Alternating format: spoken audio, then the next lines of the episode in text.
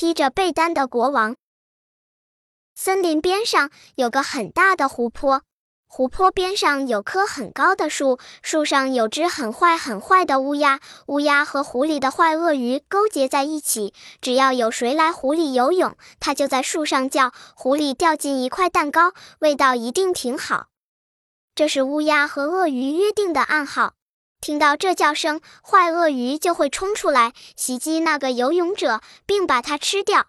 坏鳄鱼最后会吐出几根骨头，算是给乌鸦的酬劳。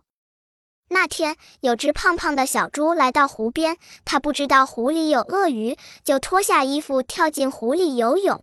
乌鸦在树上叫着，可是鳄鱼在湖里打瞌睡。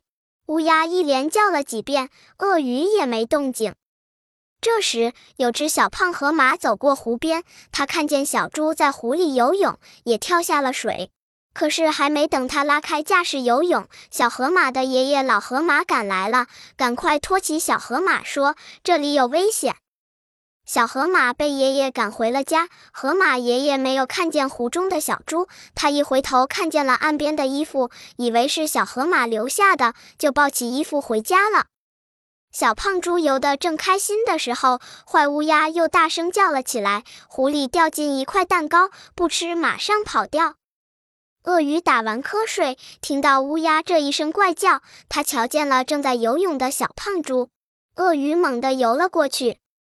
这时，小胖猪游累了，它到了湖边，正想上岸，回头看见一条鳄鱼追来，连忙冲上了岸。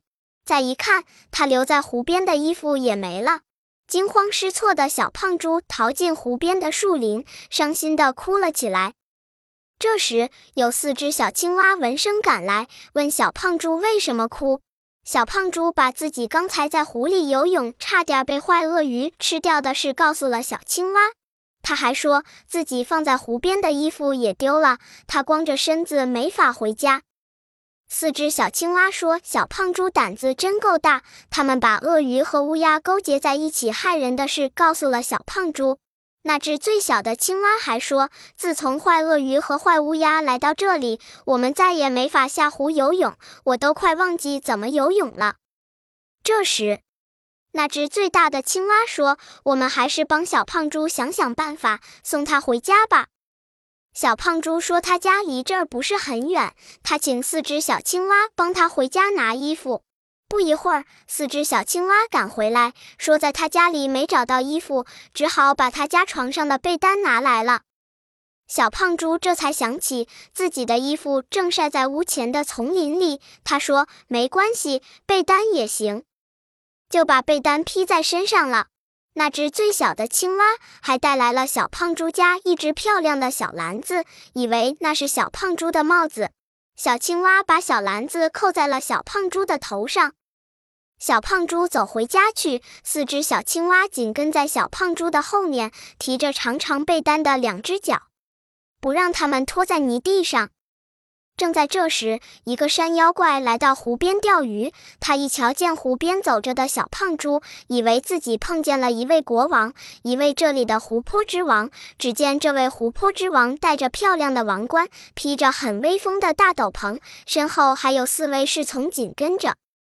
山妖怪非常惊奇，他十分恭敬地说：“尊敬的湖泊之王，非常荣幸见到您。如果您有什么吩咐，我乐意照着去办。”小胖猪扶了扶头上的王冠，压低嗓门说：“祝你交好运，我会让你钓到好东西的。”小胖猪抬头望着树上说：“山妖怪呀，请用这树上的乌鸦当钓饵，你就会大有所获。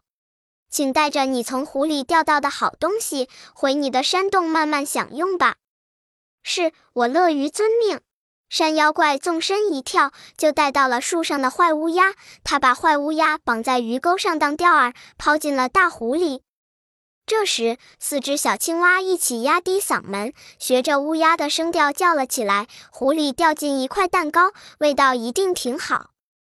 刚才让小胖猪跑了，坏鳄鱼正懊恼着呢。”他一听到歌声，就猛地窜了出来，咬住了山妖怪的钓饵。于是，他的长嘴巴一下子让鱼钩勾住了。山妖怪使劲把鳄鱼拽上了岸。他对小胖猪说：“谢谢湖泊之王的指点，这条皮厚厚的怪鱼够我吃上好一阵子了。”山妖怪拖着水淋淋的鳄鱼走远了。这时，河马爷爷抱着小胖猪的衣服又来到湖边，他的身后跟着小河马。河马爷爷说：“小胖猪，对不起，刚才我不小心抱走了你的衣服，你可不能在这儿游泳啊。”放心游吧，坏鳄鱼和坏乌鸦完蛋了。四只小青蛙把刚才发生的事告诉了河马爷爷，大家可高兴了。扑通扑通扑通，四只小青蛙和小胖猪、小河马接连跳进湖里，湖面激起一阵又一阵快乐的水花。